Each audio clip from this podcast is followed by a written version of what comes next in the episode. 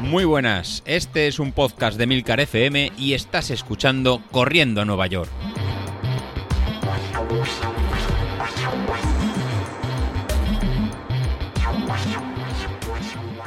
Hola a todos y bienvenidos al programa Pirata de la Semana, el programa de los miércoles que se graba los martes, no como algunos de mis compañeros que graban el mismo día o graban de repente mm, tres días antes desde la cama. Pues no, eh, yo estoy aquí sentada en el escritorio con mi nuevo filtro antipop. No sé si esto se notará algo, pero bueno, yo me he gastado los cuartos. Bueno, tampoco mucho, la verdad, que he comprado algo así como baratillo.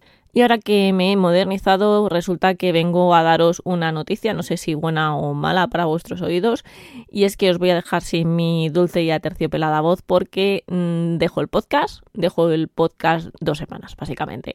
Os lo vais a librar de mí dos semanas porque hoy ha salido ya publicado en el BOE la fecha del examen de la posición que estaba estudiando y es el día 16 de octubre, sí, es súper pronto, lo sé, y eso hace que es que no dé a todo, o sea, no sé cómo es eso, he dicho que dice que no se puede estar a no sé qué a las tajas, bueno, pues eso, que no puedo estar trabajando, sacándome una posición e intentando entrenar para una maratón y además grabando un podcast, así que he decidido que esto es prescindible, sí sé que no es mucho tiempo lo que quita, pero al final no dejan de ser pues sus 20 minutillos, media hora, al final tengo que encender el ordenador porque no lo tengo encendido, ahora mismo simplemente estaba con los apuntes, he tenido que encender el ordenador a propósito para, para ello y al final pues es algo que me tiene ahí el run run, el run run todo el día de tengo que grabar el podcast, a ver qué cuento, que no sé qué, que no sé cuánto y bueno pues estas dos semanas eh, voy a intentar que ese espacio que estaba dedicando al podcast pues si no lo esté repasando, esté estudiando pues por lo menos lo esté descansando que voy a necesitarlo porque voy a ponerme a topísimo. ¿Y qué os voy a decir de la partida de Bilito? Pues nada, que le vamos a echar muchísimo de menos y que voy a echar de menos sus programas los jueves. Porque la verdad que me gustaba mucho, porque aunque dijese que no estaba motivado, el tío no está motivado, pero sale a correr y hace unas marcas que, claro, que para mí son estratosféricas. Eso no lo hago yo ni a tope de motivación, vamos, ni a tope de motivación con una horda de zombies detrás. Y la verdad que se va a echar de menos ese punto de vista del que está lesionado, del que no puede correr, del que a lo mejor tampoco le apetece correr y ha tenido sus momentos de bajón, porque al final esos momentos de bajón, cuando los vemos en otra persona, nos damos cuenta de muchas cosas que vivimos nosotros mismos. Pues nada, eso, que le vamos a echar mucho de menos, Bilito, te vamos a echar de menos. Y estamos deseando ya que vuelvas. Y con esta baja, pues paso a ser otra vez la desmotivada del podcast, porque yo estoy preparando un maratón, pero un maratón totalmente desmotivado. O sea, ¿se puede preparar un maratón desmotivado? Sí, se puede. Así os lo digo. Con cabezonería, con constancia, con disciplina, como lo queráis llamar, pero se puede. Y es lo que estoy haciendo. Así que, bueno, en la semana pasada ya os comenté que no quería pasar de dos horas, dos horas y media en la tirada larga, porque a mis ritmos, que son ritmos tortuga total, hacer 25 kilómetros me suponía más de tres horas y entonces pues mi cuerpo tiene un tope. Tiene un tope mi cuerpo y tiene un tope pues la conciliación familiar y al final, como os he dicho, es que no tengo tiempo para nada. Estoy todo el día ocupada haciendo cosas. Y menos mal que no tengo niños. No sé la gente con niños cómo lo hace. Pues bien, la semana pasada hice la tirada larga el domingo y fueron al final dos horas. Lo paré en dos horas, lo hice a ritmo, en vez de hacer subidas y bajadas de ritmo, estuve todo el rato en un Z2 eh, bastante alto y bueno, pues la verdad que unas sensaciones geniales. Tan geniales que cuando sabía que me iba a quedar tiempo más o menos para hacer un kilómetro, kilómetro y pico, eh, apreté y me puse a 6.30 y algo. O sea, muy, muy, muy guay. La verdad, hacía muchísimo tiempo que no corría tanto y que no me sentía tan bien. Así que bueno, sigo desmotivada, pero por lo menos sufriendo menos. De todas formas, tengo la sensación de que cuando pase el examen de la posición el día 16, me voy a venir arriba y me voy a poner a topísimo con todo el ejercicio, con el fortalecimiento y voy a llegar a, a Valencia, que vamos, no me vais a reconocer todo bueno, O sea, la camiseta que me la ha pillado en talla XL me va a servir de vestido. Pero bueno, que lo mismo eso o lo mismo me da tremendo perezote. Y hablando de camiseta, qué disgusto me he llevado esta semana. Resulta que me peso, peso 500 gramos menos, estoy en plan, soy el rey del mundo, porque mm, todo el día sentada aquí estudiando y con lo poco que estoy corriendo, porque estoy corriendo menos de lo que debería,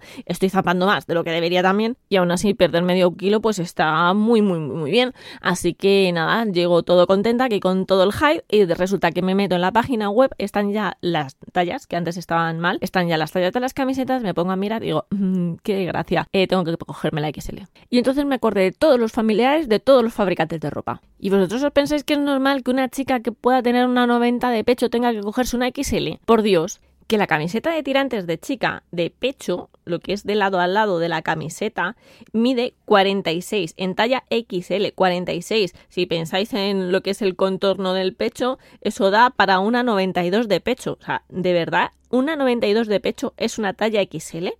Pero es que además, bueno, el año pasado me cogí la M, que según esto son 42 de pecho. Claro, 42 de pecho es tener una 84 de pecho. Y es verdad que los sujetadores deportivos aplastan un montón, pero hombre, tanto como para que una M lo normal sea una 42, una 84 de pecho, pues no sé. Y la XS mide 38 centímetros de un lado al otro. Y ya sé que no debería afectarme el hecho de comprarme una XL o una M o una S, pero la verdad que al final es algo que dices, leche, estaré engordando más de lo que yo creo que estoy engordando, porque yo soy consciente de que peso muchísimo más de lo que debería, pero mm, hasta tal punto de que resulta que la talla más grande es la única que me va a entrar.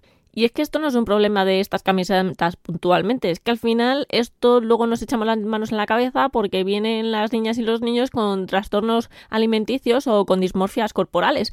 Y es que es normal, si es que no sabemos ni qué ropa nos tenemos que comprar porque te vas a una talla de una marca y en otra marca es otra talla totalmente diferente, a lo mejor dos o tres tallas más. O incluso dentro de la misma marca te pruebas unos pantalones y te vale la M y te pruebas otros pantalones y te tienes que coger la L. Y eso no es normal. Y seguro que ahora viene alguien diciéndome, sí, claro, pero es que esas son marcas deportivas que las hacen para corredores que están totalmente fit. Sí, claro, fit mis ovarios. O sea, fit pueden estar eh, totalmente chupados los atletas de élite. Pero los que corremos mm, carreras populares, pues hay de todo como en botica. Y lo normal no es marcar tableta de chocolate como David y así, la verdad, eso no es lo normal. Ahora mismo somos cuatro en el podcast y uno solo tiene tableta de chocolate, o sea, lo normal no es la tableta de chocolate. Y bueno, al final me lío y os hablo de todo menos de correr. Y lo que os iba a contar esta semana es que aparte de lo de no grabar el podcast las siguientes dos semanas, con lo cual nos veríamos de nuevo, nos escucharíamos, me escucharíais, que leche, de nuevo el 19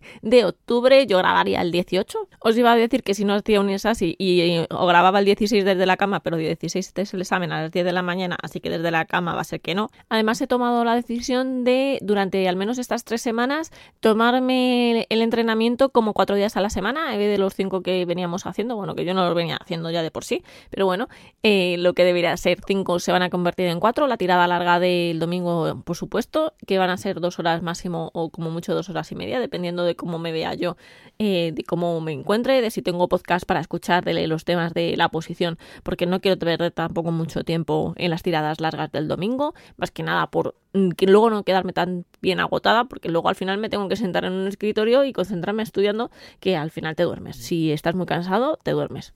Otro día más a la semana haría como un entrenamiento, pues eso, una horita de trote más o menos para, para hacer lo que estábamos haciendo de zona 1, zona 2, y luego otros dos días un poquito más cañeros, pero que no se pasen mucho tampoco, porque como os he dicho, tengo que guardar energías para sentarme en esta silla. Y bueno, pues eso iba a ser más o menos todo lo que os quería contar.